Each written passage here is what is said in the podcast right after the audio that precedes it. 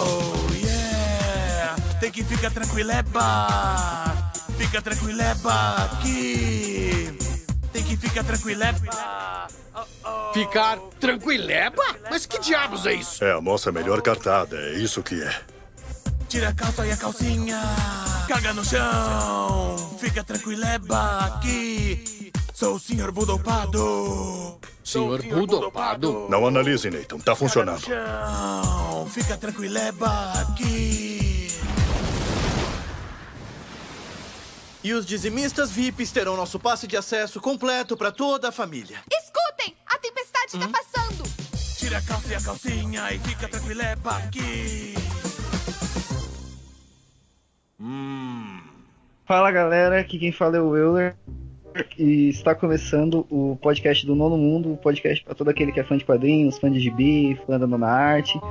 É, e como não tem como, né?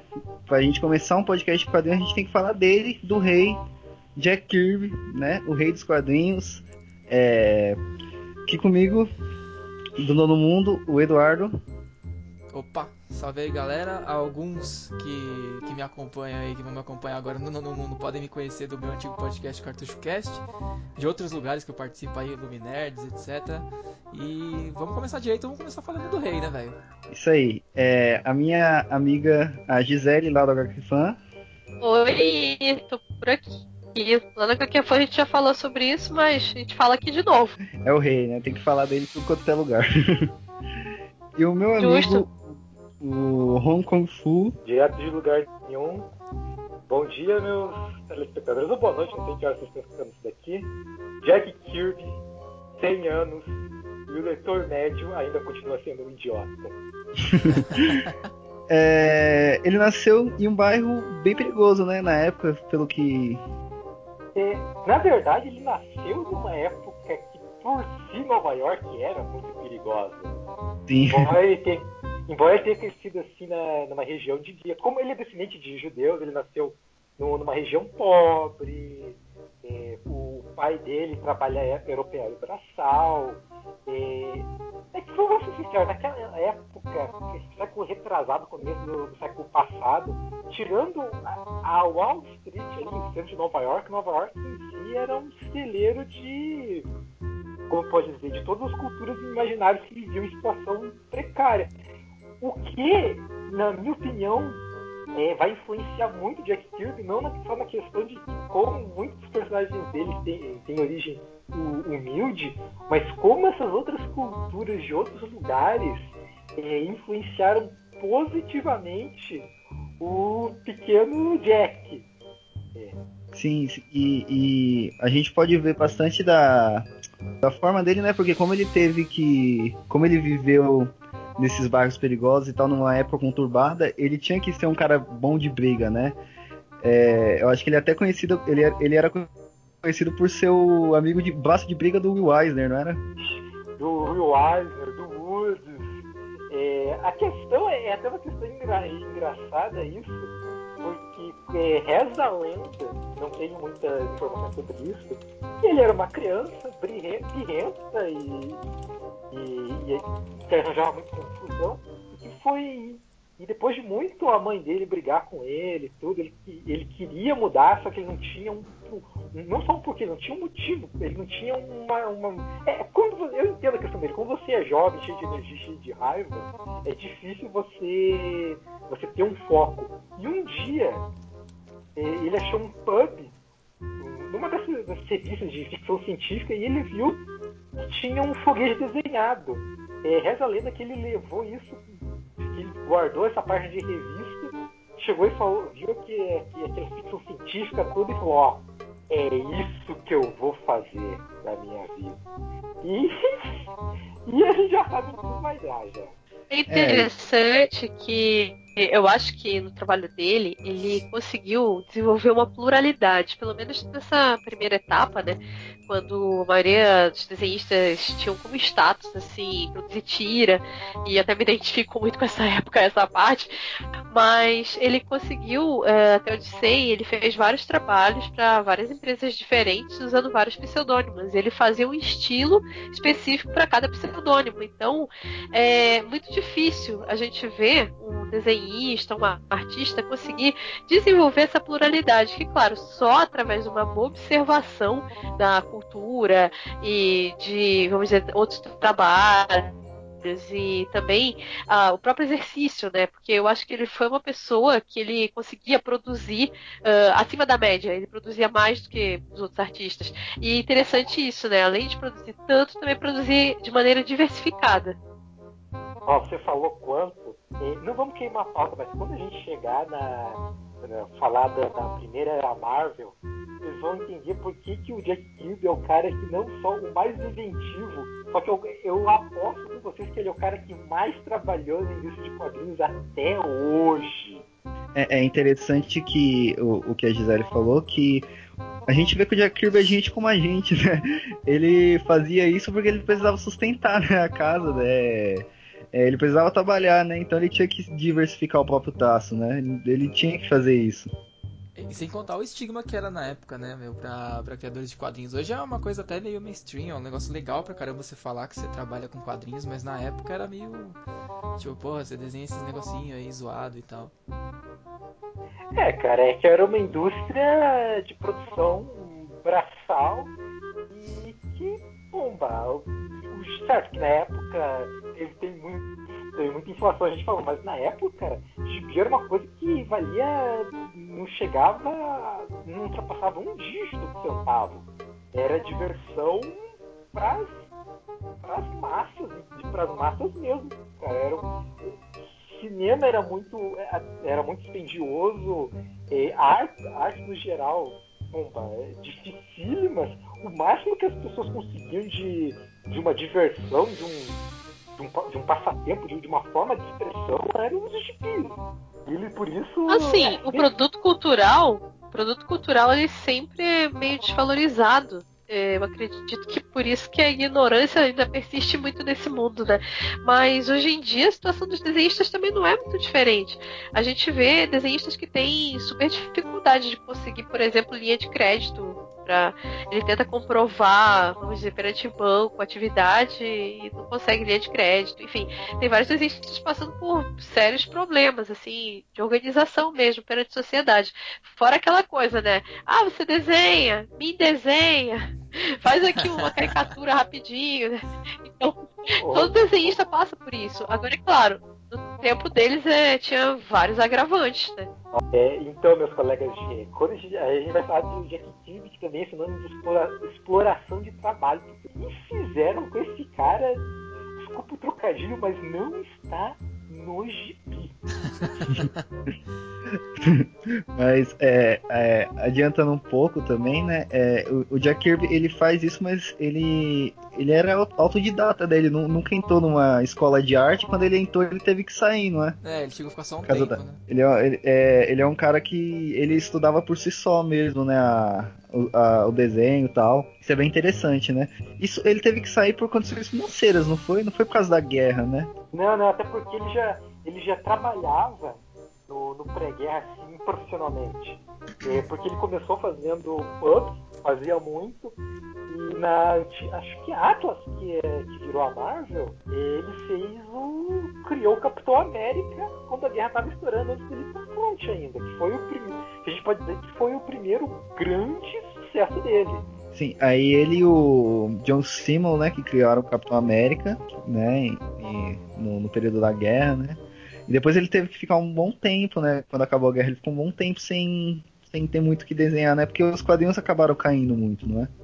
é nesse é, período. É, e também ele não. não ele, a gente tem que lembrar que, falando aqui rapidamente do período de guerra, que vai influenciar o Kirby, não só no trabalho, mas como na vida, é, para os leitores saberem, ele, o Kirby ele não, não foi que nem esses caras que, que, dão sorte, ele foi soldado mesmo, ele foi pro front. Pra vocês terem uma ideia, é, ele quase foi, ele quase foi pro dia, pro dia dele, quase foi morrer lá fuzilado pros norte-americanos. Ah não, chegamos antes do sul.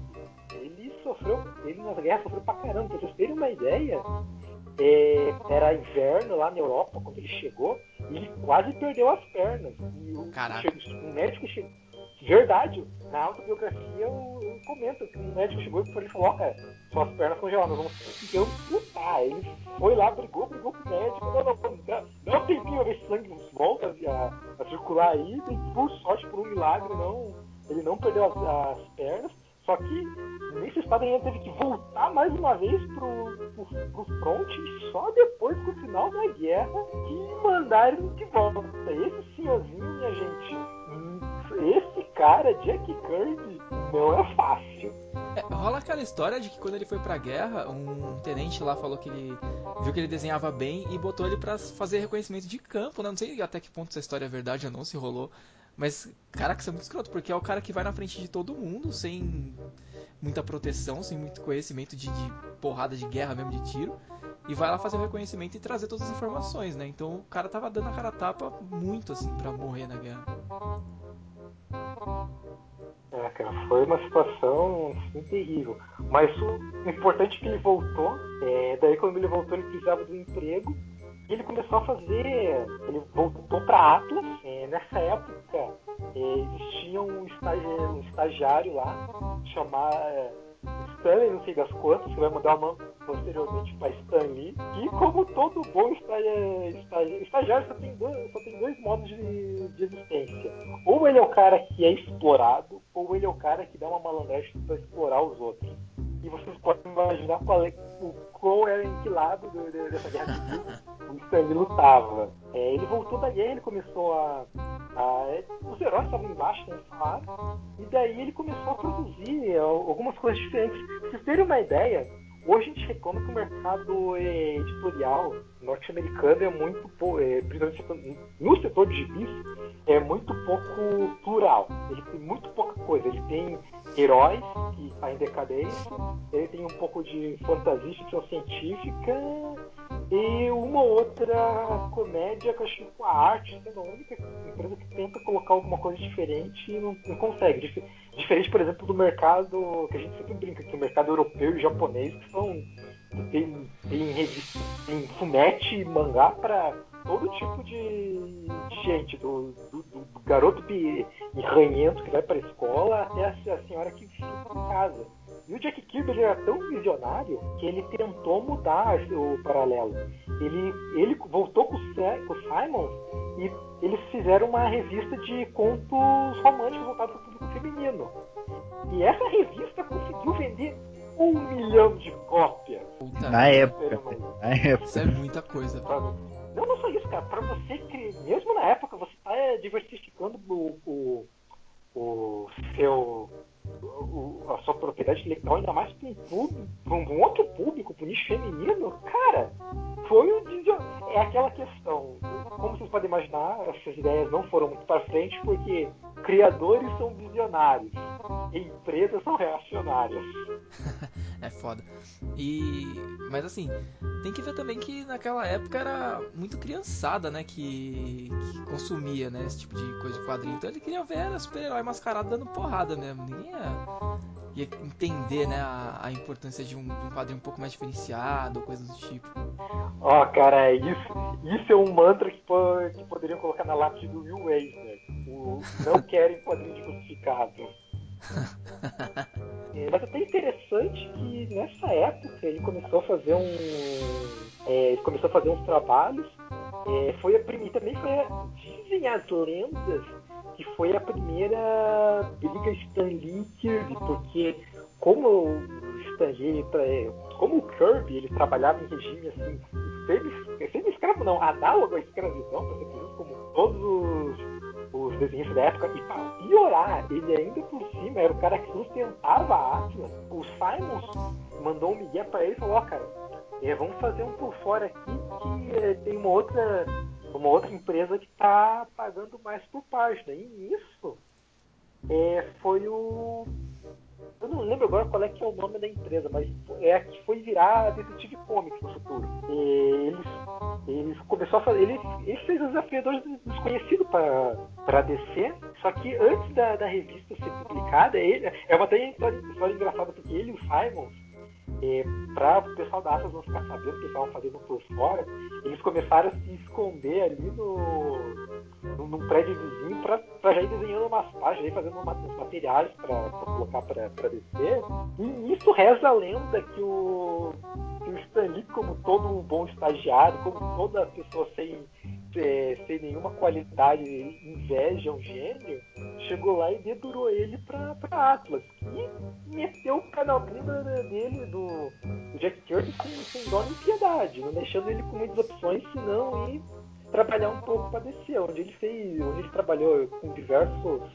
É, com diversos materiais, como eu falei, criou os desafiadores desconhecidos, fez algumas histórias de ficção científica também, algumas histórias de guerra, vocês querem falar um pouco dessa época?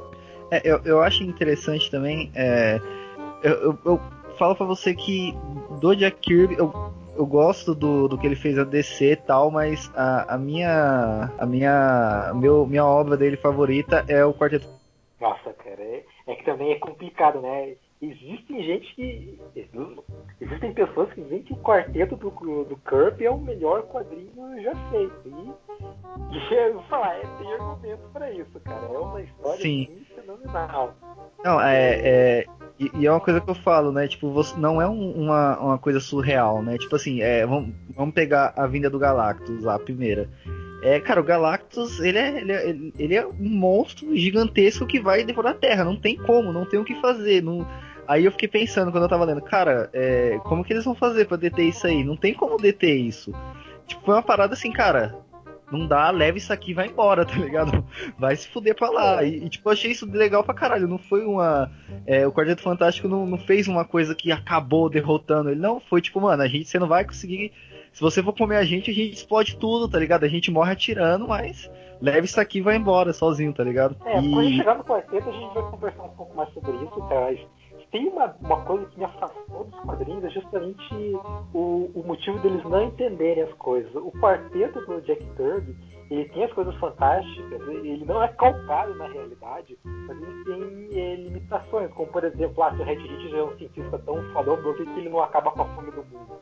Não, mesmo as coisas que, que o Red fazia, que, que, os próprios inimigos dele faziam, mesmo as coisas mais tapaflutas eram coisas que demandavam muitos recursos, que, que eram dificilmente explicadas tinham limitações. É, não é que nem você vê um, um filme da Marvel hoje, você vê, sei lá, um personagem. Deixa eu inventar uma coisa aqui bem idiota. Sei lá, o cara faz o, a armadura do Homem de Ferro usando Lego. Cara, você, você vai ver isso, vai ter. E uns anos quando tava vendo Marvel, é mais ou menos nesse momento. Eu li aquilo e, caramba, cara, cadê a. A Marvel é conhecida por ter aí um pouco de pé na realidade. Se você faz, faz uma merda dessa, caramba. Então, como, como é que esse mundo ainda tem problemas? Por que, que todos não foram resolvidos? Entende? Isso era uma coisa que eu, que eu sinto falta no. Que aquela questão, o pessoal não entendeu a piada. É, a, a Marvel, né, a, além de, de esse ano tá cagando pro Jack Kirby, né? Tá todo mundo fazendo homenagem ao Jack Kirby, só ela que tá cagando. É, a, a, muitas das histórias deles é isso mesmo, né? Muitas das histórias da Marvel é isso, tipo, uma parada surreal, tipo, que daria pra fazer, tá, beleza, você faz isso aí. É mais ou menos que nem aquela história do Flash que ele conseguiu salvar 500 mil pessoas em não sei quantos segundos. Pô, você pode fazer isso e não tem problema nenhum mais, tá ligado? É.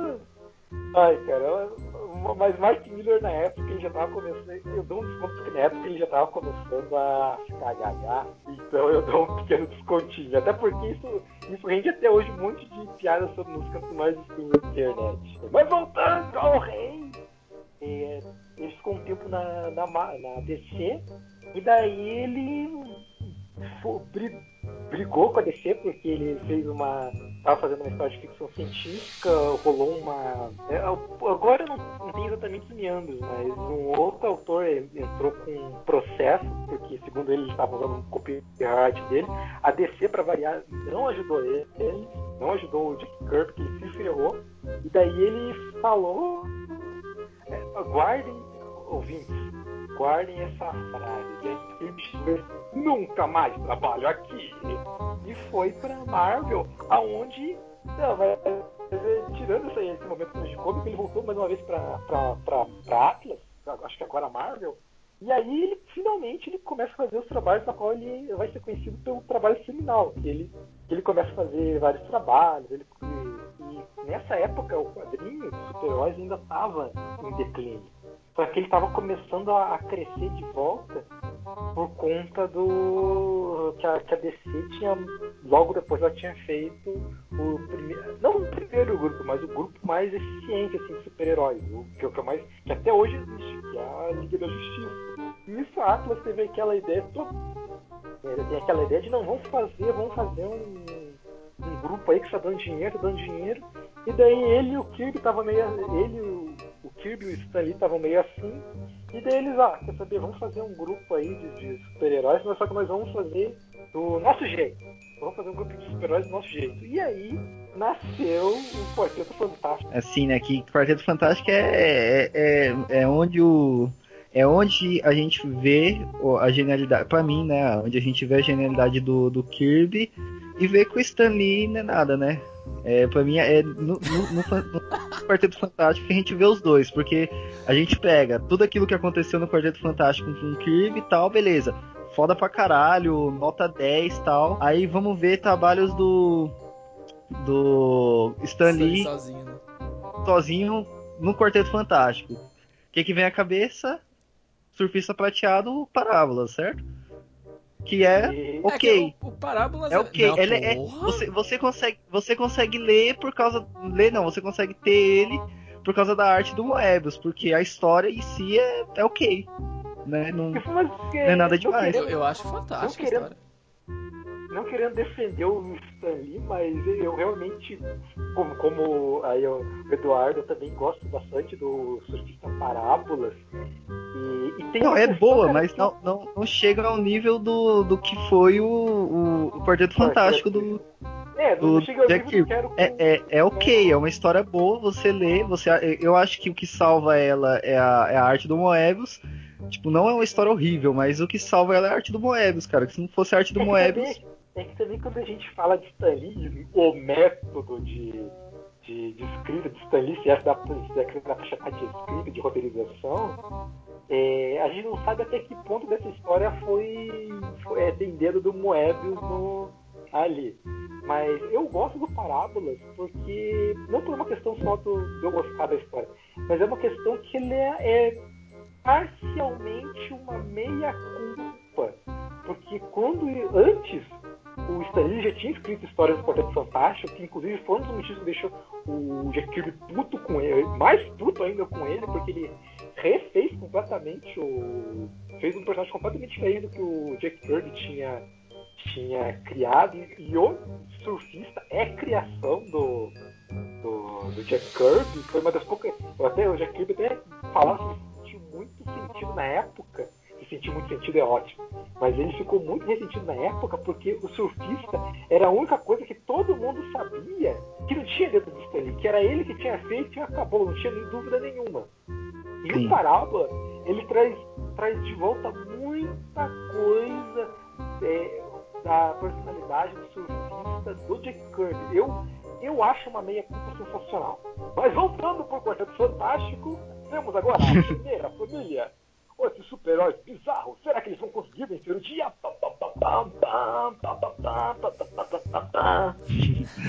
É, aliás, eu, eu, gosto tanto do Guardiões Fantástico porque foi a minha primeira coisa que eu, que eu tive de contato do, do Jack Kirby, né? Foi o. A, foi um gibizinho bem. Foi tipo. É, como se fosse uma comemoração que foi o casamento da, da do Reed com a Sue, né? Que até no final aparece o Jack Kirby e o Stan Lee. É muito boa essa, essa, esse cameo deles no finalzinho. Tentando entrar na festa de penetra e a segurança não deixa. Sim. ai, Cara, eu vou falar uma coisa que eu, eu gosto muito do, do quarteto do, do, do Kirby Lee. Vamos, eu não, não vou ser escroto de, de negar a influência do, do Stan aqui. Que, e até para os padrões de hoje, ele é uma história muito bem escrita. Ele foi revolucionário, não só na questão que, que a gente sempre comenta do que, o, que, o, que o Kirby ele começou a trazer muitos enquadramentos novos, ele começou a criar coisas novas, mas o nível da história é uma coisa que até hoje é difícil você achar alguma coisa do nível, porque você lê a primeira história, é uma história divertida e ok, você conhece um pouco dos personagens, ok. Só que o, o passar dos anos, com o passar que o tempo vai progredindo, é, você acaba percebendo muitas nuances é, que, que, já tinha na primeira história e você não percebia que enriquecem aqueles personagens para um nível que você não vê, principalmente na época você não via em histórias em quadrinhos. Você pensa, eles foram criados para ser uma família funcional. Tudo bem, ok. Só que com o tempo você percebe, por exemplo, não só a, a amargura do Ben, que foi uma coisa que, que, fez ele virar o personagem mais querido da, da, da, Marvel até hoje. Todo mundo adora o Coisa, porque ele tem aquela questão que ele é um grande personagem, ele é um grande homem, só que ele é um, um cara amargurado. Mas você também vê outros meandros, como por exemplo, que ele é, antes dele virar um monstro, ele que era o macho alfa e o, e o Red que era submisso, que quando teve o. Você vê é, os lados negros da mais obscuros da personalidade do, do, do Red que ele, não, ele é um grande herói sim, só que ao mesmo tempo ele tem grandes defeitos. Você vê a Sue é, é, como ela muda porque no começo ela é uma mulher tenta é, que, que é aquela coisa do, do, começo da década de 40 da década de 30 que é aquela questão da mulher que é dificular que ela tentando é, ela lutando para ser não só for, ela, não ser forte, para ela ser frágil, para ela é, cuidar do irmão, para ela cuidar do, do, namorado dela, que é o Red, pra ela, às vezes tentando ajudar o bem, embora eles sejam muito. não tem uma química boa entre os dois. E e uma coisa interessante que no quarteto do Kirk você vê que a Sue é o personagem mais poderoso e é o mais por incrível que pareça, ela é mais inteligente que o Red, tanto que nas primeiras edições, quem vence todos os problemas é a Sue, sem, quase sem ajuda de ninguém, ela que resolve as coisas. E, e você vê aquela questão que o Red vai ficando mais escroto e ela vai ficando cada vez mais incomodada com isso. É, uma, uma é, coisa é, bem legal desse do quarteto assim que eu gosto muito é da própria da Shu assim da Shu Richards que é o começo dela no Kirby Stan Lee ela é esse estereótipo da mulher mesmo de antigamente, de que, tipo, mulher tem que ficar em casa, tem que fazer o serviço de casa e tal. Tanto que às vezes o Rich tá trabalhando em algum super experimento bizarro e ela tá lá fazendo qualquer pirraça para só ter a atenção dele, sabe? Como se, tipo, a vida dela fosse ter um pingo da atenção do marido dela, etc. E aí com o tempo eles vão evoluindo a personagem. Aí eu acho que já não é mais nem Kirby, acho que já é a fase do John Byrne no, no, no quarteto, não lembro. Que aí ele, ela deixa de ser a garota lá do, dos Quartetos Fantásticos, vira mulher, invisível. E ela começa a ser mais fodona e mais líder, assim, e menos dependente do, da figura masculina do, dos outros três, né, do quarteto. É, cara, eu vou falar uma coisa sobre. É, é tem, tem uma coisa assim que se você vê no nas primeiras histórias assim do quarteto, no Kirby e tal, a, os poderes da Sul só é usado mais para se proteger, quase nunca para atacar um inimigo, né? Isso. Tipo, é sempre, é sempre o Reed falar, não, se protege ali, vai se proteger, faz o campo de força, tá ligado? Isso vai mudando com o é, tempo. Né? Mas é uma coisa interessante nessa fase, como tem pequenos nuances, você falou disso, porque a Sul, ela tentando ser uma boa esposa, acatando as ordens do marido, mas toda hora que não tem o Red próximo, é ela que toma a iniciativa. Como eu falei, vocês pegam as 15 primeiras edições do quarteto do, do Kirby, quem vence quase todos os inimigos é ela, e é basicamente sozinha. É, é ela que convence o Namor. E ela é a primeira pessoa que, quando o Namor chega, eles estão. O Red e o. E o, e o, e o Tocha já caíram. O, o Namor e o, e o Benton naquele embate que, que, que fica empatado, é a Su que chega e fala, não. Chega lá, convence o Namor. É uma coisa interessante, porque é aquela questão, no, no quarteto, os homens eles estão sempre tentando. É aquele estereótipo, os homens estão sempre tentando vencer pela força. Enquanto a Su ela sempre vence pelo lado mais é, calmo, se colocando. E é uma coisa engraçada, porque a Su ela se coloca no lugar dos, dos oponentes do quarteto, e daí você percebe que o, o Namor, ele, é, é, ele tem motivos para fazer o que faz. O Toupeira, ele é incompreendido. É, a maioria dos oponentes do Quarteto Fantástico são pessoas que, que são outsiders da sociedade. Elas não são é, más por definição. Alguns simplesmente estão reagindo. O mais próximo que chega de uma pessoa ali no, no começo do Quarteto Fantástico, que é realmente um vilão, é o próprio Doutor Destino. E mesmo ele, ele tem um aspecto humano que por vezes a Sulu consegue chegar lá e, e resolver a, a, coisa apelando para a humanidade do, do Doom. Sim, sim. Gisele? Opa, oi. Não, tô só acompanhando aqui. Tô, tô comendo pipoca e ouvindo aqui. Não, interessante. Mas assim, é. No meu caso, que eu posso destacar o dele, é que, de certa forma, a gente deve muito do visual dos personagens para o Jack Kirby.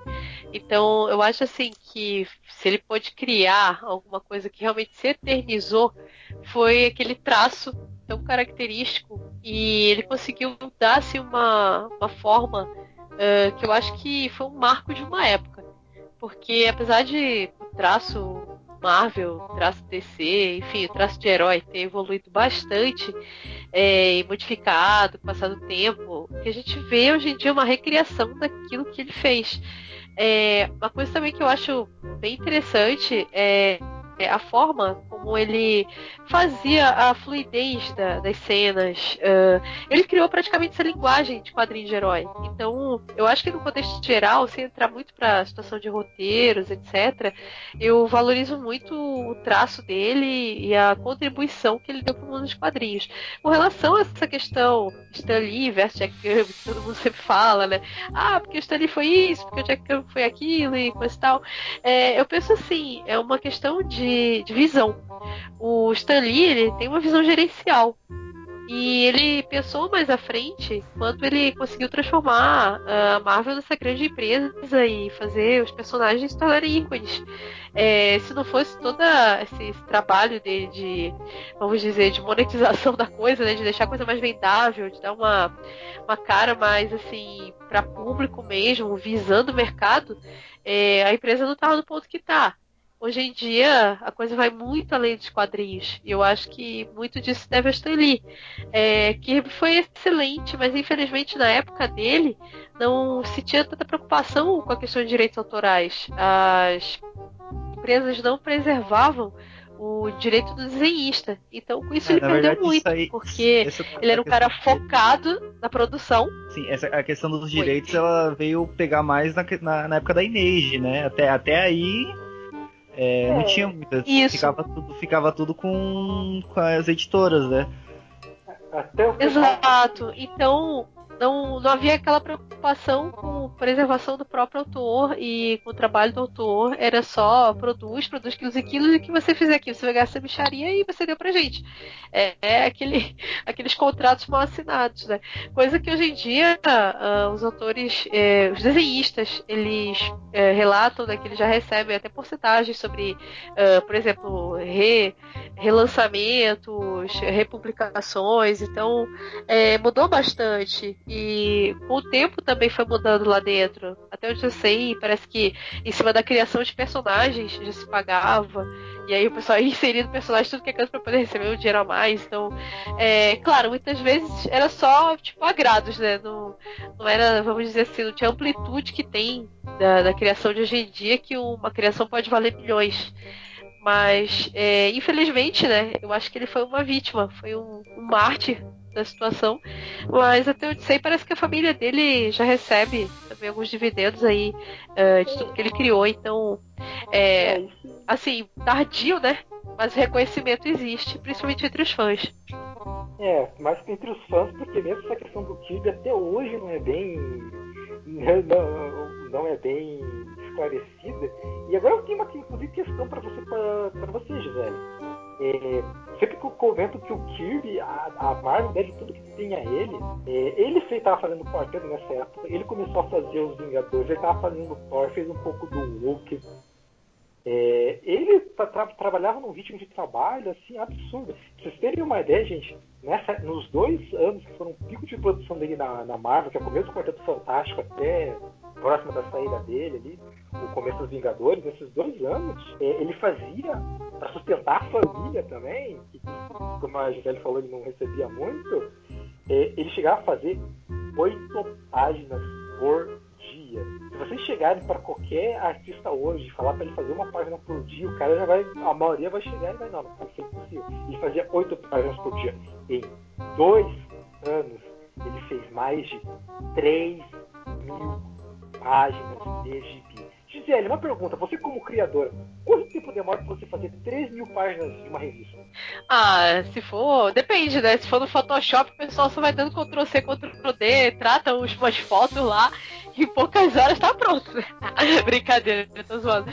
Mas, assim, se a gente for colocar nas mesmas condições que ele trabalhava, realmente demora bastante. Só que é aquela coisa, o desenhista, ele pega um modo de trabalho e, como se fosse assim um macete da, do próprio traço dele e ele vai uh, desenvolvendo sua metodologia. Então tem pessoas que acabam desenhando mais rápido e outros desenham mais lento. É, assim, eu tiro mesmo por mim a situação das tiras, eu já faço posições padrão e eu só trabalho em cima daquelas posições padrão, entendeu? Tipo, personagem de lado, personagem de frente, é, cenário, já produzo vários, então eu só junto tudo no computador, vou colando as coisas onde tem que ficar e inserindo os balões. Então, é meu método de trabalho. Então, acredito que ele criou uma, uma forma que deve ter sido mais eficiente mais rápido para ele, para conseguir ser mais produtivo. É, eu não tenho assim muito conhecimento sobre o modo de trabalho dele, só vejo o produto final que eu traço. Mas é, ele tinha um conhecimento muito uh, amplo de questões de anatomia, de perspectiva. A gente vê que há um trabalho ali uh, que não chega a ser, como é que eu vou dizer para vocês, é, é, era autodidata, mas ele é totalmente dentro do, do processo mesmo, do, de como, como o desenhista tem que, tem que fazer dentro da, da, das métricas que o desenhista tem que seguir. Então, eu acho assim que é a, a, prática. Muita gente fala, ah, porque desenho é dom, porque a pessoa nasce com dom do desenho. Não, eu acho que é o que ele fez. É sentar, produzir oito páginas por dia, criar seu próprio método para poder é, deixar o trabalho mais eficiente é, e produzir produzir. Então, ele e é interessante isso dele ter conseguido colocar a própria visão dele dentro do, do que ele fez, apesar dele, dele não ter muito tempo. É, porque o cara, ele, assim, é, devia ser um bom observador mesmo, devia ter o dom da observação e já sabia o que queria fazer, porque muitas vezes também que, que mata o desenhista, o roteirista, é aquela coisa de indecisão, o cara não sabe direito o que fazer, tá pensando, é, ah, fazer desse jeito, fazer de outro, testa uma coisa, não funciona, não, eu acho que ele já tinha uma, uma visão ampla, quando dava uma situação para ele desenhar, ele já sabia exatamente o que fazer, então eu acho que isso tudo ajudava ele a a conseguir reduzir o tempo da, da produção dele. Vou te falar uma coisa que não ajudava a reduzir o tempo de produção dele. O famoso Kirby Crackle. Minha gente, 10, 100, 200 bolinhas por página, meu cacete. O, o cara é esforçado. É, é, o Kirby é, é foda, né? Acho que muito da, da alcunha dele ser um rei, mesmo isso sendo é, colocado pelo Stan Lee na época, né? É, mas o fato da gente pegar esse, dos fãs, pegar que ele é um rei, essa grande produção dele e o fato de que essa grande produção dele era boa, né? Não é aquela pessoa tipo. É, sei lá, vou pegar o Jones. O Jones estava escrevendo pra caralho na DC, aí como ele estava escrevendo muita coisa, as coisas dele já estavam ficando meio merda de se ler, então já não dava. Ah, o Kirby não, o Kirby tava desenhando pra caralho muita coisa e muita coisa boa ao mesmo tempo, né? Eu acho que isso que, que pega dele ser o rei, né? Dele ser o rei dos quadrinhos. Não só isso, ele também roteirizava, como a gente falou, tem muito do, muitos, não quase tudo é, é a ideia dele. E não só isso, quando os novos é, desenhistas chegavam, é, eles tinham que fazer um curso com o Jack Kirby para na época. É, o Steve Dicto, ele sempre comenta e, com, com, um pouco de arrogância, mas com certeza, que na época todos os desenhistas, o, o Stan Lee, ele falava que o Stan Lee queria que ele, o Steve Dicto, fosse o Steve Dicto, que o John Byrne, que o Jack Kirby fosse Jack Kirby, e que todos os outros desenhistas fossem Jack Kirby também, porque o cara, o, o cara era um herói, cara. É, é mas eu, eu não sei quanto a vocês, mas para mim, quem mais se aproximou do estilo dele foi o Steve Dicto. Eu acho muito parecido com o estilo do Kirby.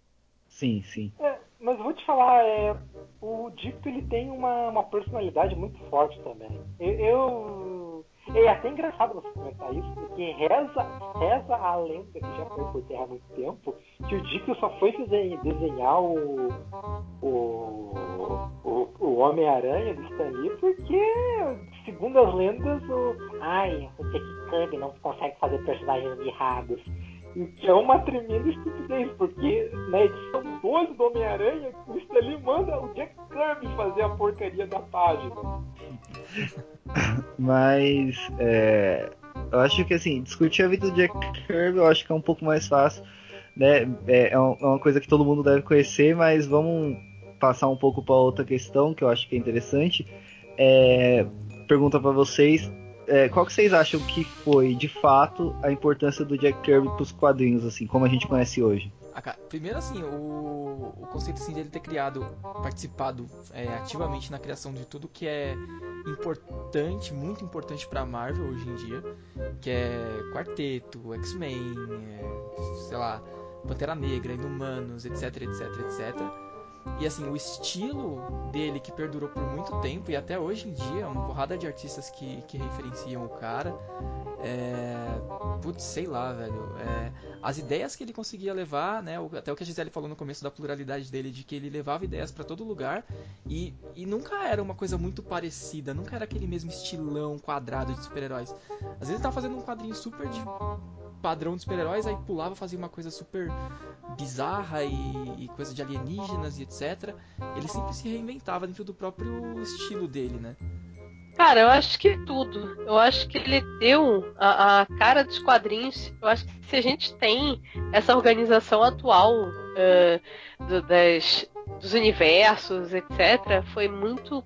Foi ele, praticamente, que, que conseguiu fazer. É, ele deu uma contribuição visual inenarrável é, não só dentro da Marvel, também dentro da DC. Então eu acho assim, o cara é a alma, entende? Eu acho que sempre que a gente olhar um quadrinho, independentemente da época, independentemente da era, eu acho que a gente sempre vai lembrar dele, por mais que seja tão ruim que a gente fale assim, porra, se o Jack tivesse desenhado isso aqui ficava melhor. Mas a gente sempre acaba lembrando dele. Para mim, ele, ele tá ali. Ele tá, vai estar presente sempre no, nos quadrinhos de heróis. E respondendo a sua pergunta da importância de Kirby pros quadrinhos, cara, é, é, eu vou, vou, vou, cair aqui na frase feita, mas é que é um negócio imensurável, porque faz os quadrinhos, cara. Pô, se hoje a gente tem é, é, filmes de, de, de a, a, Disney enchendo a, a, a, raba de dinheiro com filme de super-herói, é por conta de Jack Kirby, porque é tudo baseado nas, nas criações dele. É, a, cara, pô, uma das melhores coisas que eu, que eu, vi, que eu, que eu gosto da DC, cara, é, é os novos deuses, que é ele, ele com a mão em cima, fazendo que. É, a importância, cara, pra fora também.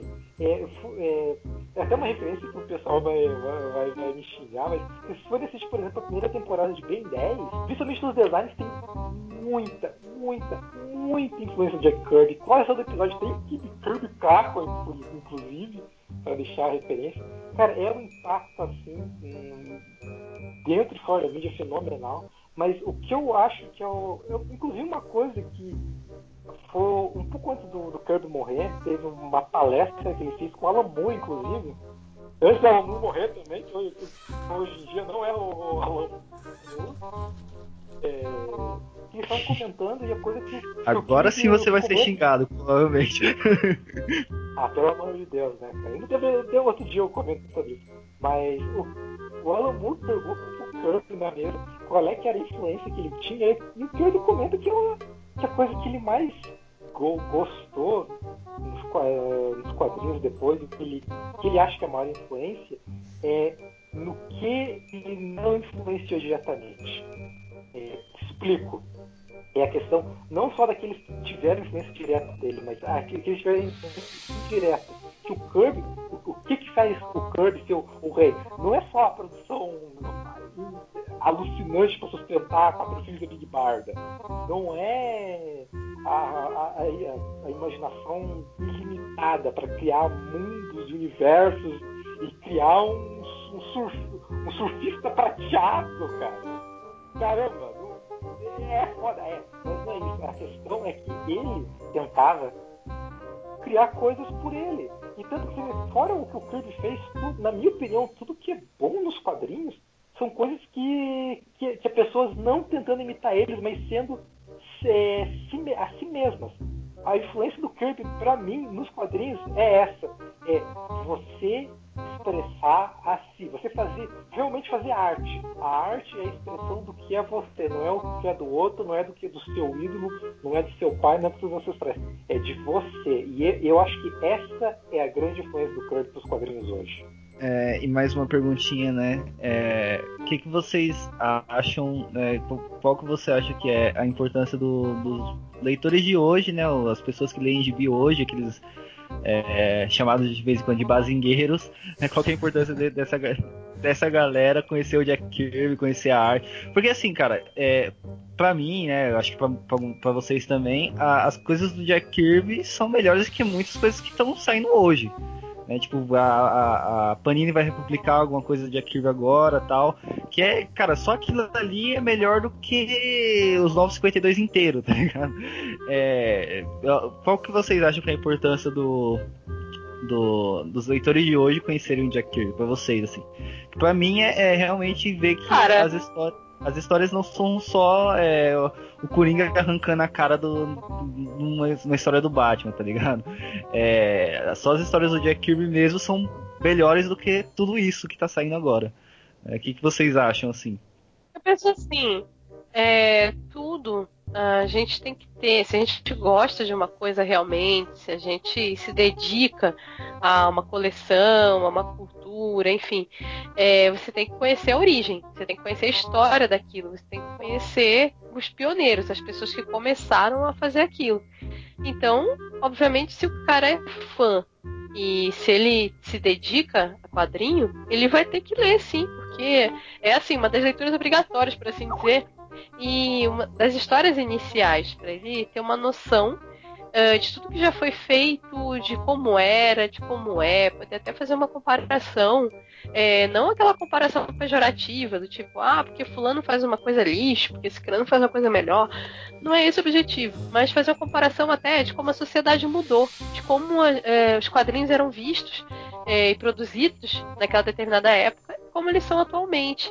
É, é muito válido fazer esse, essa, essa comparação no sentido de poder perceber o valor. Poxa, o cara naquele tempo não tinha Photoshop, o cara naquele tempo não tinha esse, esse, padrão de produção que a gente tem hoje.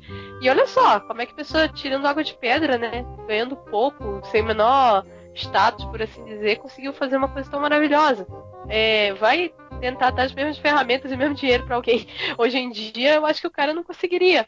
É, ia se sentir estimulado, né? nem ter ânimo para criar tantas coisas. Então, poxa, eu acho que é, é assim importante uh, pelo valor da pessoa e pelo valor da história. Eduardo? Então, na minha opinião, eu acho que assim, a galera voltar, além de tudo isso que a Gisele falou, é tipo você tem que entender que todo esse fator histórico de que não existia tanta produção assim de quadrinhos e mesmo assim o cara era gênio que era. E eu acho que até vale entrar nessa na resposta para essa pergunta que a gente não, não abordou tão, tanto é, aprofundado assim, que é aquele o Marvel Way, né, o, o, jeito de Marvel de fazer quadrinhos na época quando tava o Kirby e o, o Stanley principalmente, que a galera aí bazingueira que acha que o Stanley criou tudo. Tudo bem, o Stanley tem uma puta importância de ter pelo menos dado aquele estalo, ter, sei lá, guiado o Kirby Na, nas criações para poder os dois naquela sinergia criar coisas legais. Mas o, chegou uma época que o, era assim, tipo, o Stanley falava, ó, vai lá, desenha tudo, é, desenha as cenas de ação, o que tá acontecendo, sei lá, põe uma história que fulano vai brigar com ciclano e deixa os balãozinhos para depois eu preencher. Esse era o modo Marvel. Então assim, por mais que o Stanley tenha a importância dele, eu ainda acho que a importância de todas as criações que eles é, fizeram juntos, a, a, importância é muito. A, a, o mérito é muito maior pro Kirby, né? Apesar de o, o Stanley ser o showman e ser o cara que é famosinho, mas o, o Kirby não só desenhava muito bem, como ele já guiava toda a história e deixava ali tudo prontinho pro Stanley chegar e preencher com os argumentos que ele achava legal nos, nos balões. Então, assim, olha como esse cara era gênio, velho, pra época. E, e, é muito importante pra galera conhecer. Invariavelmente, a galera, sei lá, tá assistindo os filmes no cinema agora e quer saber de onde surgiu os, os caras mais famosos do cinema. Então, se ele quiser, por exemplo, a gente vai ter ano que vem aí Pantera Negra. Se ele quiser saber onde surgiu Pantera Negra, vai ter que ler trabalho do Kirby. Ah, onde surgiu os Inumanos que vai ter série agora? vai ter que ler trabalho do Kirby. Ah, os X-Men, vai ter que ler Kirby. Ah, Capitão América, vai ter que ler Kirby. Então, assim, tudo, cara. Se você gosta desses heróis, você tem que ler, tem que conhecer e entender como era aquilo lá muitos, muitos anos atrás. E, Ah, cara. e como eu tinha falado antes, né? é, a- a- as histórias do Kirby, ela, elas são. a- o Inumanos dele é foda, né? É demais, São coisas, cara. são coisas que qualquer pessoa vai ler e vai, vai gostar. É melhor do que qualquer coisa que saiu, né? Cara, isso é um ponto interessante, que é por que que o leitor tem que ler hoje Primeiro que é um bom, que é um bom exercício, porque vocês vão ter dificuldade, porque principalmente a Marvel, vão sacar que é justamente pela questão do direito autoral para família do Kirby, eles querem limar da existência tudo que o Kirby possivelmente tenha feito ou tocado ou mudar de um jeito que não tem que pagar royalties. É, tirando esse, esse serviço extra, Cara, todo mundo que já falou o quanto as histórias do Kirby são foda, o quanto elas são melhores do que a maioria das coisas que você vai ver hoje em dia. Mas eu acho, na minha humilde opinião, que é a questão que vocês têm que ver as obras do Kirby, não porque elas são, são ótimas, não, mas vocês entenderem o que é o esforço. O que é um homem trabalhar em quatro revistas ao mesmo tempo, ganhando uma micharia, e mesmo assim conseguir fazer um trabalho que é sem precedentes. É, eu diria que é você pagar um, um respeito ao passado. Quando você, quando você vai numa academia de marcial, geralmente chega lá, tem a fotinha lá com, com- com os fundadores, com todo mundo lá. É a mesma coisa que o. Vocês têm que ver para vocês prestarem homenagem a esse gênio. Vocês verem o que é um, um cara tendo que trabalhar em subcondições, o que é um, o que a gente falou pouco aqui, o que é um cara trabalhar, ter que trabalhar, sendo que toda vez que ele chegava com uma ideia pro, pro roteirista, ele- o roteirista chegava, refaça isso, porque o leitor não é complicado demais pro leitor entender. Eu não tô de sacanagem, qualquer fantástico sofreu com isso. Capitão América sofreu com isso. Novos Deuses foi mutilado e refeito do zero por conta disso. E mesmo assim, mesmo com todas essas odds, o cara conseguiu fazer um trabalho sensacional. O trabalho do Kirby é, um, é uma homenagem àquilo que um ser humano pode fazer nas piores condições possíveis ainda pro- pos- prosperar. cara. Eu tenho um ditado que diz que o que a, a flor de lótus é, é iluminação, representa a iluminação porque ela nasce do charco, só como ela desabrocha duas vezes, as últimas pétalas dela são, completa, são completamente limpas de qualquer impureza. Isso é o trabalho do Kirby. Sob todas as consequências contra ele conseguir fazer um trabalho que é um ouro sensacional, sem impureza nenhuma. É, é só, só uma curiosidade, né? Que eu, eu brinquei, né, com aquela. Chamando de bazingueiro, mas se o cara for bazingueiro, bazingueiro mesmo, ele vai ter sacado uma referência é, no Big Bang Theory, que tem um episódio lá, né, que eles vão conhecer o Stan Lee e tal. Aí, nesse mesmo episódio que eles vão conhecer o Stan Lee, o, o Sheldon acho que ele vai ser julgado num- numa corte por causa que ele é, teve uma multa e tal. E aí, adivinha o nome do juiz? Tá lá o nome do juiz J. Kirby. Eu falei, caralho. Eu não reparei nisso no episódio. que da hora. O cara, o cara que gosta daquele negócio lá de pegar na referência, as coisas assim, o cara tem que ter olhado ali e falado, porra, eles estão falando do Jack Kirby também no mesmo episódio que estão falando de- do, do Stan Lee, pelo menos. Alguma coisa tem. Eu acho interessante, mesmo que a gente não não, não fale tanto assim, é, mas eu acho interessante também é, falar um pouco da treta dele com a Marvel, porque, por exemplo, é, eu gosto muito de saber o que, que rola atrás das cortinas, digamos assim, né? Porque é, a gente, a- os leitores e tal, eles têm. A gente tem acesso ao produto final, né? Tipo, por exemplo, Miracle Man. Miracle Man, é, a gente tem acesso lá ao Miracle Man, a gente vê lá o escritor original. E é interessante saber o porquê que tá o escritor original e não o nome do Alan Moore ali, tá ligado? Saber toda a treta com o Todd McFarlane e tal. Eu, eu, eu particularmente acharia interessante a gente dar uma discutidinha é, nessa treta do, do, com a Marvel, né? Que, é, que acabou uns tempo atrás só, né? O que, que vocês acham? Eu acho bem válido. Cara, é, é válido e é uma questão até porque é basicamente simples. É, é, é mais uma vez o, Stanley- o Jack Kirby chegar e falar, "Ah, eu não trabalho mais aqui. Não, mas falando sério, a questão é que como gente trabalhou, o cara é, trabalhava que nem um cavalo. Ele, inclusive os próprios outros desenhistas chegavam. É, até uma piada recorrente que todo desenhista que trabalhava junto com, com, com Kirby numa editora sempre chegava e falava com ele, cara, eles estão te fazendo uma micha. Ficava uma página pra ele e micharia, e ele sustentava a indústria. A questão da Marvel nesse ponto, eu acho que foi uma das piores brigas que ele teve com uma editora, porque a, a coisa chegou num momento é, insustentável, porque uma empresa, que era uma empresa química, não é nem uma empresa do ramo de literatura, de arte, de cinema, nada, uma empresa química que começou a comprar várias empresas que estavam dando certo para poder faturar. E essa empresa foi a Marvel. E o uma de, de, de gibi é, deixa, é, deixava outros encavatados ou com Stan Lee parada. E daí o, o Kirby precisava falar com o pessoal da, da empresa e não conseguia. Uma, depois comento também num dos que ele comentou que, que, que era um ponto sustentável. Que, o, que ninguém ali sabia quem era o, o Jack Kirby. É, que Marvel foi, foi comprar, ninguém sabia quem era Jack Kirby, todo mundo só sabia quem era o Stan Lee, porque o Stan Lee que, que ia na serra, escrevendo inauguração, e o cara conhecido.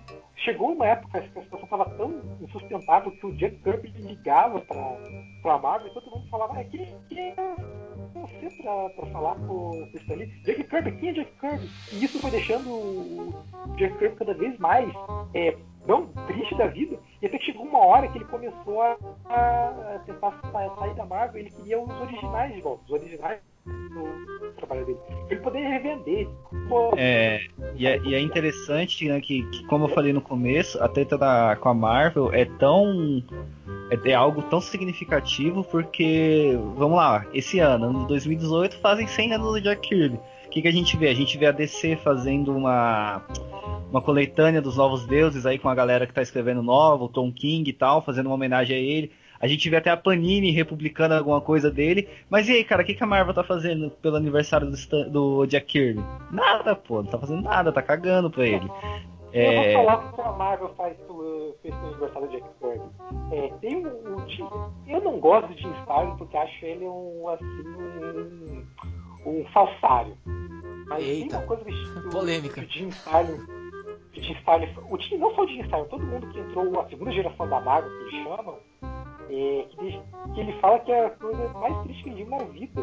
Que o, o, o descaso da Marvel que o Jack Kirby era tanto, que quando ele chegou lá, os originais que o Jack Kirby que lutou tanto para conseguir, que, que eram pra- pra ele, que ele não conseguiu, é, o pessoal tava usando pra limpar o chão, pra, pra embrulhar as coisas. Caralho. O nível do descaso que a Marvel. Cara, o Tim Starlin falou que era que ele, o Esperanto, todo mundo que viu aquilo falou: caralho, o que, que, vocês- o que que vocês estão fazendo? filha da putagem, cara. Não, agora imagina, né? Se eu sou serviços gerais lá numa empresa dessa, eu pegava esses originais aí, cara. Ia garantir meu futuro. ah, vocês vão usar isso aqui pra embrulhar pão? Deixa eu embrulhar um pão aqui rapidinho lá em casa. Ah, eu- É, não. provavelmente- Ah, pô, não, é pra limpar, não, tô precisando, tal, vou, vou levar pra casa isso aqui. Ou, é, ou, tô precisando. ou se não, É, é. catava, não, beleza, beleza, beleza. Ia lá, tirava uma cópia, tirava um xerox assim, guardava pra mim e usava o xerox, tá ligado? ah, não. É. Ah, se algum de vocês, se alguém estiver escutando daqui, se você descobrir que algum que seu avô, que seu bisavô trabalhava fazendo cafezinho na Marvel, dá uma olhadinha nas coisas dele, porque com certeza deve ter uns 10, 20 É. mil dólares aí em arte do filme jogado em algum canto. É, deve ter alguma coisa escondida. Mas também filha da putagem dos coleguinhas, né? Se eu sou coleguinha dele, trabalho lá dentro e vejo um negócio desse, eu catava os trecos tudo e entregava pra ele. Falava, olha, meu amigo, justiça já feita, some.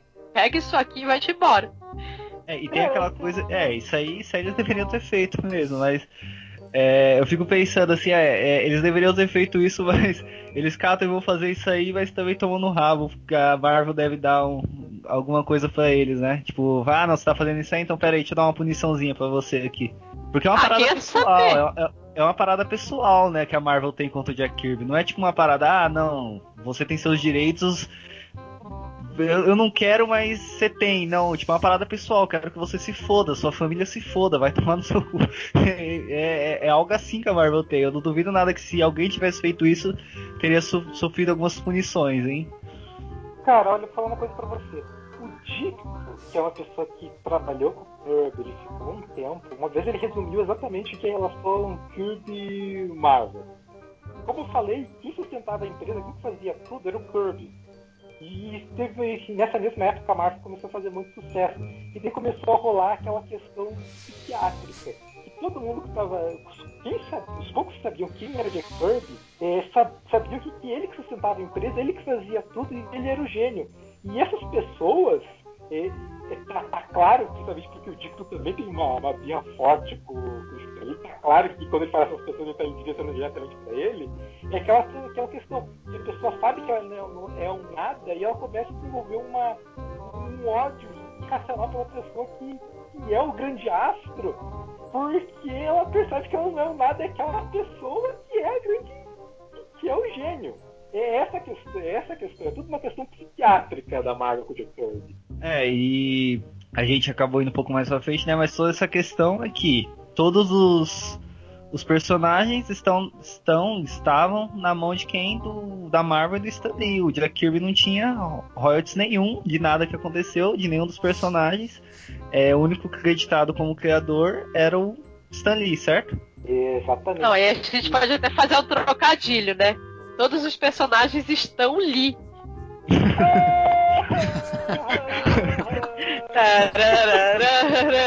Toca a música da praça. É, eu falar de a praça é nossa? É, mas então, voltando ao assunto, é até uma coisa engraçada que a gente tem que comentar aqui, que é, o Jack Kirby ele comenta uma vez que um pouco antes dele sair da Marvel, é, a gente falou que ele e o Simon eles foram criadores do Capitão América, tudo. E a grande. É, quem acredita em karma, acredite ou não, é, quando o Capitão América foi. O Stan Lee e, o Ayer tra trazer de volta o Capitão América nos Vingadores, o Simon entrou com uma ação contra a a, Marvel, porque ele era, eles eram criadores do. E ele, como criador, ele queria royalties e não queria que o personagem voltasse. Ou muito que pagassem ele. E daí o, o, pessoal da Marvel, muito plantramente, chegou pro, pro Lee e falou: Ó, oh, cara, se você testemunhar a nosso favor, é, a gente vai te dar uma porcentagem maior das coisas, tudo tá, certinho e tal. E daí, e é uma coisa que o, que o Jack Kirby comenta que foi o, a pior decisão da vida dele, que ele ficou a favor da Marvel, mesmo sabendo que o o Simon estava correto.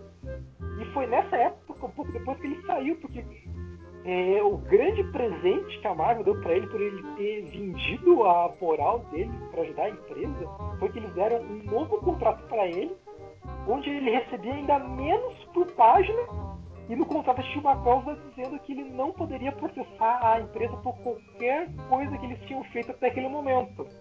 E daí que foi que que, que ele, amargurado, puto, enlouquecido, falou: Ó, cara, quer saber? Se, se existisse esse contrato no rabo, que eu vou pra outro lugar. Caraca, eu não sabia dessa parte da história desse contrato aí, mas que filha da putagem, velho.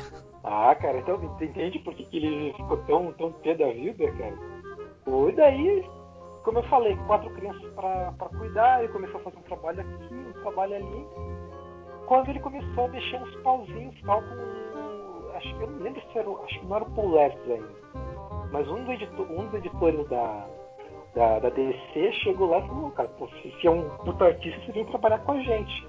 E daí começa a conturbada, bizarra, mas mesmo assim interessante e prolífica carreira do, do Jack Kirby, breve também, na DC Comics, onde ele começou a fazer é, os novos deuses, começou a fazer os personagens, começou a criar um, e é uma coisa engraçada, porque o Jack Kirby ele criou poucos personagens da DC, só que uma coisa que o pessoal comenta muito é que muitos conceitos da época, os escritores iam chegar e falar, caramba, você que é o Jack Kirby, você que fez Quarteto Fantástico, tudo, pô, me dá uma ideia aí pra colocar no gibi do Superman, não, me dá uma ideia aí pra colocar no, no gibi do, do Batman. E falam que o que, que nessa época um dos, um dos, um dos maiores criador não acreditado, mais uma vez, é o Jack Kirby, porque mesmo ele não tendo trabalho nesses outros títulos, todos os outros é, roteiristas iam lá pedir ajuda pro Jack Kirby pra, pra ele ter uma ideia nova pros títulos. É, pra mostrar o, o, quanto ele era foda, né? O quanto ele. Ele. ele. Mesmo ele sem ser acreditado de fato pelas criações, ele realmente era conhecido dentro do meio, né, do, do da indústria como um cara realmente fodástico, né? Que ele não era o rei à toa.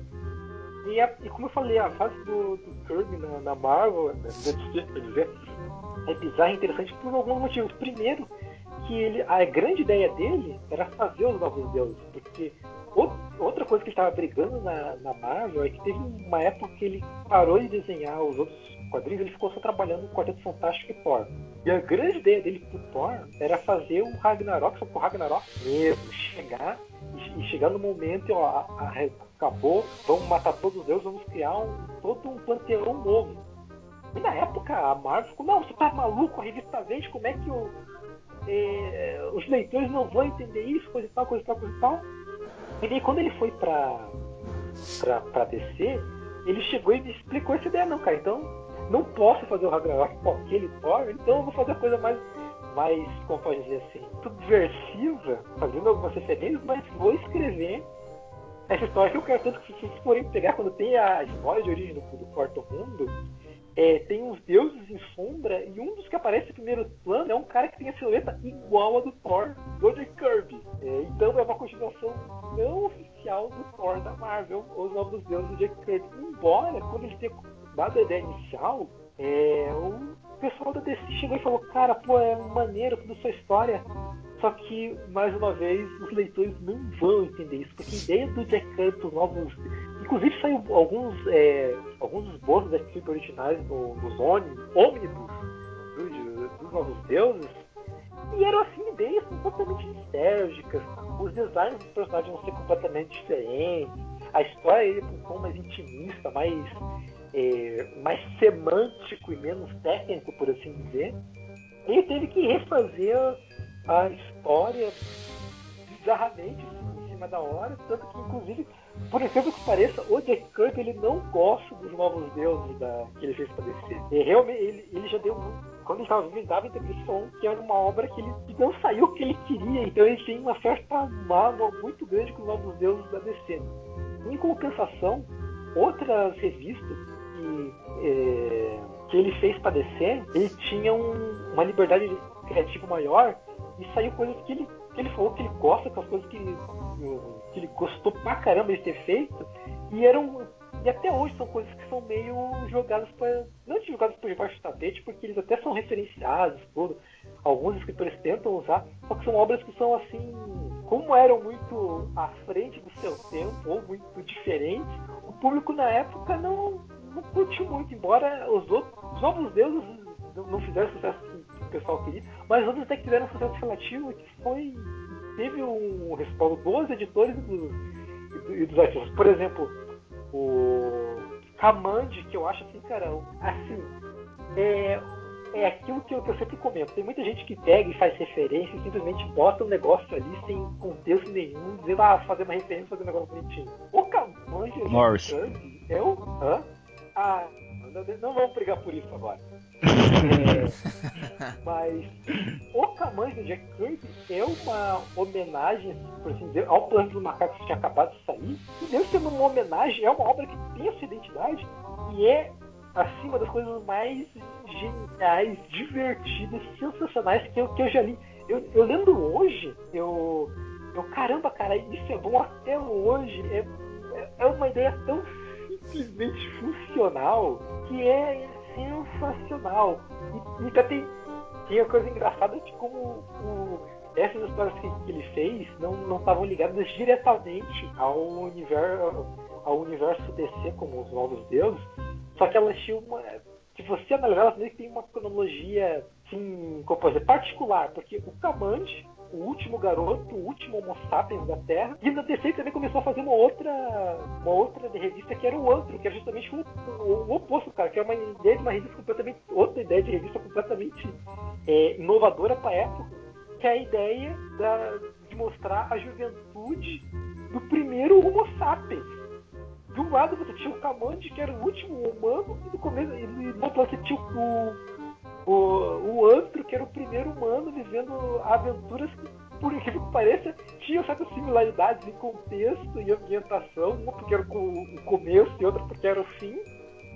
E, cara, é um trabalho assim, geniais. Eu aconselho todo mundo a, a ler. Muita gente não vai gostar dos Novos Deuses, porque, como eu falei, tem alguns problemas que o próprio Jack Kirby fala, teve que fazer muita coisa. Tem muita coisa nos Novos Deuses que é boa, só que é incrivelmente subjetiva, que inclusive é um problema que os, que, que os têm até hoje, que eles leem os Novos Deuses e pensam que, é, que fazem uma interpretação literal daquilo que, não, que é errado, que acho que é, hoje, poucos, pouquíssimos escritores conseguem ler aquilo e entender o que o Jack Kirby queria fazer, só que eu acho que o Caman e o Antro, cara, são obras assim seminais. São assim o, o creme que deu a creme que ele fez padecer, cara. E olha que eu sou um grande fã dos aviadores muito conhecidos. É, pra, pra, qualquer leitor novo, assim, é, é, muito difícil pegar os novos deuses, né? Tipo, pegar os novos deuses assim, ah, comecei a ler de Billy só, Batman, Superman, Liga da Justiça, vou pegar os novos deuses.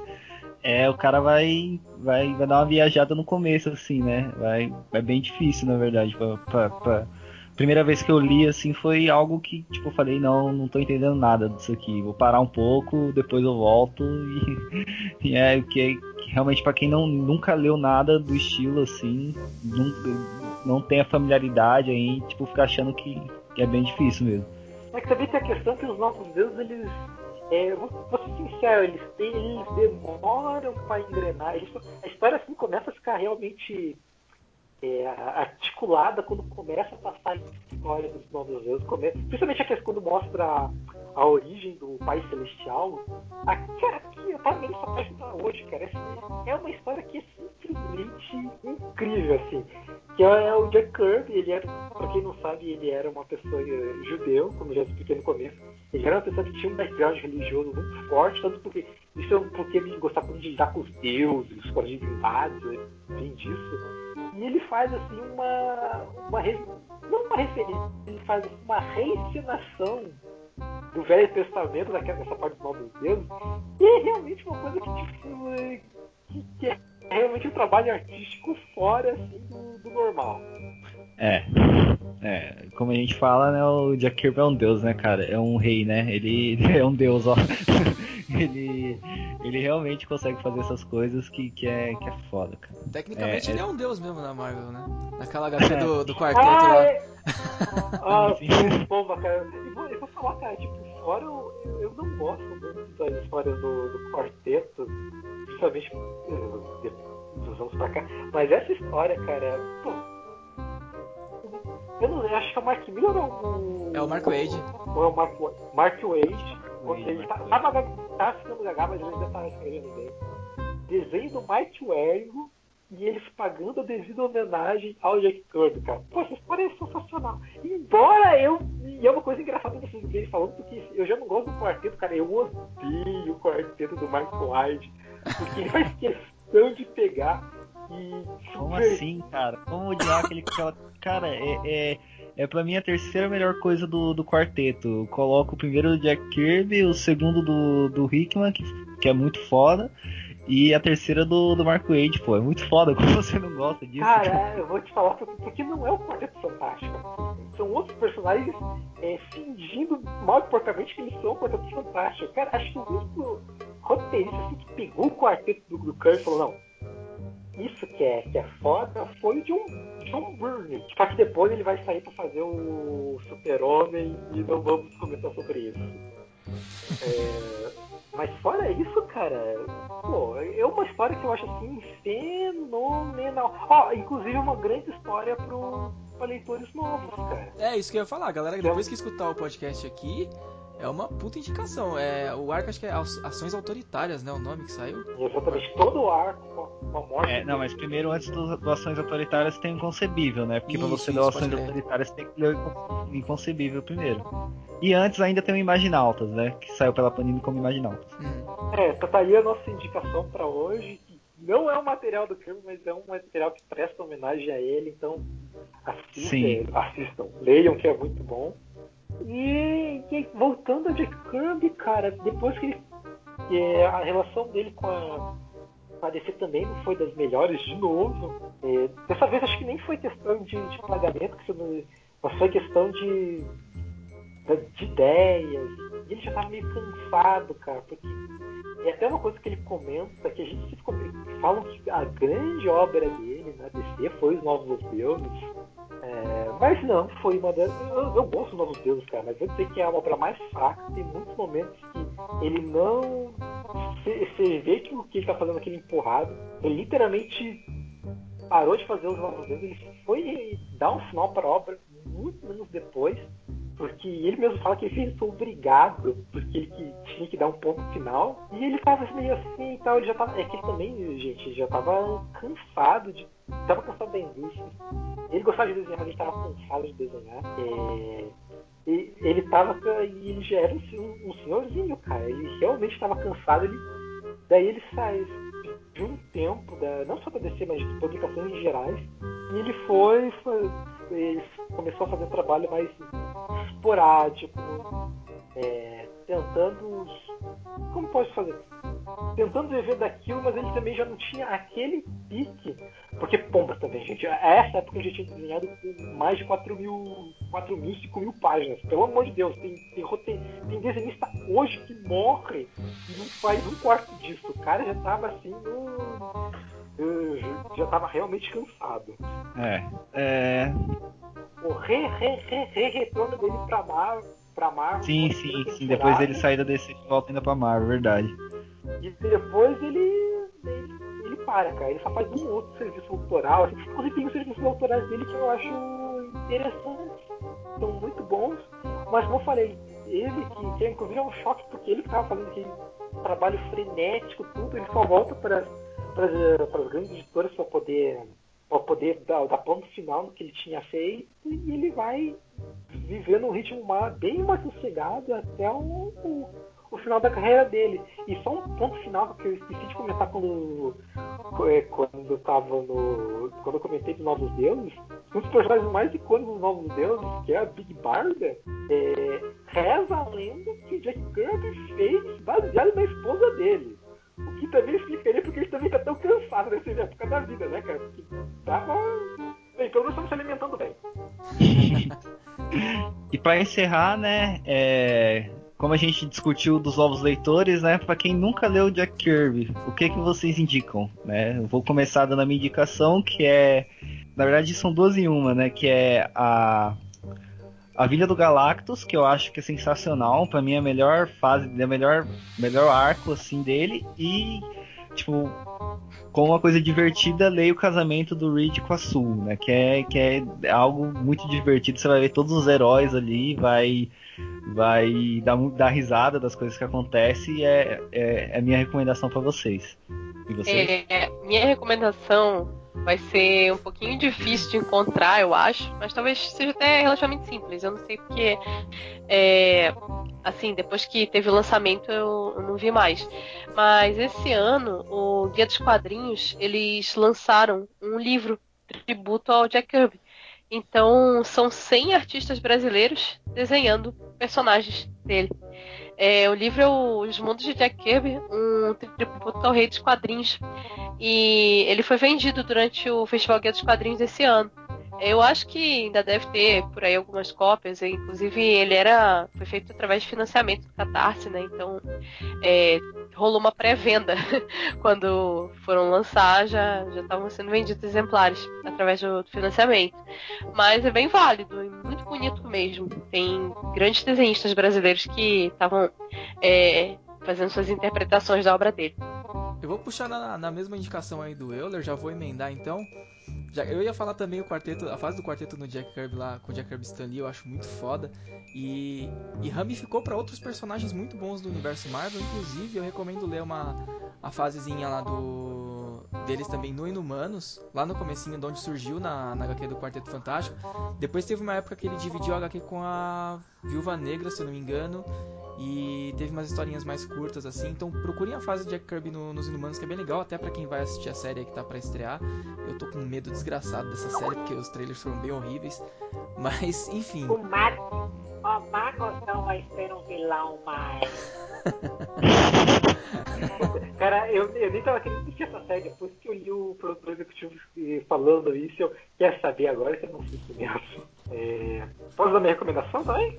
Manda bala. Pode, só, só pra mim, Cara, é, só, só pra, pra ficar, é, a, o, o que eu indiquei você consegue, o que eu indiquei e o que o, o Eduardo indicou, vocês conseguem achar em dois lugares, né? A do Eduardo você consegue achar no, na Salvat, né? Que saiu na Salvat, se eu não me engano. Na expansão da coleção é, preta. Não me lembro o nome. Isso. O, o que eu falei também, acho que a Vinda do Galáxia saiu na Salvat, mas também saiu na coleção histórica da Marvel. Na, no número 2. Na verdade, a coleção histórica da Marvel sobre o Quarteto Fantástico, do 1 ao 3, é só coisas do Jack Kirby, então vale a pena tudo. É... Você pode falar. Cara, eu tô. Quando vocês estavam começando a falar das, das recomendações, tá, eu fiquei dividido, porque o meu coração é, ia recomendar o Mark e a minha cabeça ia recomendar esse monstro, esse homem, que é do começo Puta, da fase de Quarteto é Fantástico. Foda, mano. Nossa, cara, acho que é uma das, uma das, melhores coisas que eu já li na vida, cara. E, porque, e é uma história em quadrinhos que é um estudo psíquico do, do, coisa, cara. Que é uma coisa genial. Só que eu vou fazer uma recomendação diferente. Eu vou usar. A alma vai dar o desempate. E não é nenhum desses dois. É. No, em 2000 Tati comemorando os 90 anos de Kirby. Se eu não me falho a memória, saiu uma. Eu não lembro se é pela Image ou se é pela Dark Horse. Acho que é pela Dark Horse. Depois vocês procuram aí. Que é a HQ chama Kirby Genesis. Puta, é da Dynamite, é... não é? Isso, cara! Puta, é muito... E ela é uma. Nossa! Cara, ela. Pra quem não sabe, acho que é um. É um... Eles fazem homenagem, fazendo uma HQ, uma homenagem a Kirby com um conceito que só podia sair da cabeça de Kirby. Que é basicamente assim: reza a lenda, faz uma lenda de Jack Kirby, que, uma, que é as sondas que foram mandadas pro, pro espaço, tipo o Voyager, o Discovery, que iam sair do sistema solar, elas levavam um disco dourado com, com informações e com, ah, também assistam Beast Wars, por favor. Vamos fazer um podcast sobre isso no futuro também. Mas voltando, cada um com, uma, com informação sobre a Terra é uma pequena arte. E dizem que uma da, das sondas, que nunca foi lançada, ia sair com a arte do Jack Kirby. Só que essa sonda nunca foi lançada. E nessa história conta uma realidade paralela onde essa sonda com a arte do Jack Kirby ela foi lançada e ela cria um, um fuzuê cósmico, por assim dizer, em várias análogos às obras de Kirby é, sentem a presença dessa sonda e eles veem a Terra por conta disso. Cara, é uma história assim que é. Acho que é o maior tributo de Kirby que eu já vi. É uma história fenomenal, cara. Fenomenal. Essa aí a gente consegue achar onde? Se, se alguém for procurar agora, assim, vou jogar agora. Só onde que a gente consegue? Comics, Comixology ou vocês fazem alguma coisa que eu não posso falar, senão a gente pode entrar em problemas legais aqui. Tava rolando. Vocês podem baixar mesmo. É, procurem aí, porque eu, há pouco tempo atrás eu tava vendo que tava rolando esse encadernado, encadernado em capa dura. Então acho que não deve ser tão difícil de achar por aí, não. Comixology, Comixology eu sei que tem, cara. Comixology tem, tem tudo, e eu sei que tem lá. E até porque tudo da Dynamite vai pra lá, então, ó, se vocês querem pagar os direitos autorais aí, não querem fazer, não querem ter risco de, de, de receber um vírus, vão lá no Comixology que eu sei que tem. Ou importem pelo Amazon, que deve estar saindo, eu, eu vi esse tempo atrás, acho que saindo uns 12 dólares encadernado mais frete. Vocês veem aí que vocês acham melhor. Beleza, então é isso, né? É, aí vocês dois fazem o jabá de vocês, se vocês quiserem. eu tô lá no podcast do HQ né? Então acredito que todo mundo conhece o www.hqfan.com.br. Mas eu também tenho meu blog pessoal que é o www.giselenriques.com. Então lá eu posto notícias da cultura pop, dos quadrinhos, dos games, mas também é, os meus desenhos e as coisas onde eu vou participando, as participações é, collab, é, em alguns outros lugares que eu publico também minhas tirinhas, né? E lá dá pra ter uma, uma noção de onde me encontrar melhor para conhecer as tirinhas e, e os meus desenhos. É, então, assim, também nas redes sociais, né? Se alguém quiser adicionar, tem Facebook, Twitter, é só procurar Gisele Henrique. Você me encontra pelas redes sociais e eu sempre adiciono as pessoas que escutam o podcast. Bem, então, eu. Vocês, vocês não vão achar em nenhum lugar, porque eu não quero ser achado. Se vocês quiserem escutar, vocês vêm aqui no, no podcast do, da galera. É, mas se algum de vocês aí na área de comentários tiver algum emprego, aí eu faço café, dou aula de luta livre também. Qualquer coisa que pague pelo meio salário mínimo, já tô, já tô porcentagens também, ó. Se vocês me avisam, aí se for na região do Paraná, melhor ainda, só, só avisar aí que é nós, estamos nessa. Então é isso, muito obrigado. Espero que tenham gostado do nosso primeiro episódio. Desculpem qualquer coisa. E é isso aí. Valeu! Oh yeah! Tem que ficar tranquileba! Fica tranquileba aqui! Tem que ficar tranquileba! Oh, oh. Ficar tranquileba? Mas que diabos é isso? É a nossa melhor cartada, é isso que é. Tira a calça e a calcinha, caga no chão, fica tranquileba aqui. Sou o Sr. Budopado. Senhor Budopado? Não analise, Nathan. Tá funcionando. Caga no chão, fica tranquileba aqui. E os dizimistas VIPs terão nosso passe de acesso completo para toda a família. Escutem, a tempestade está passando. Tira a calça e a calcinha e fica tranquileba aqui.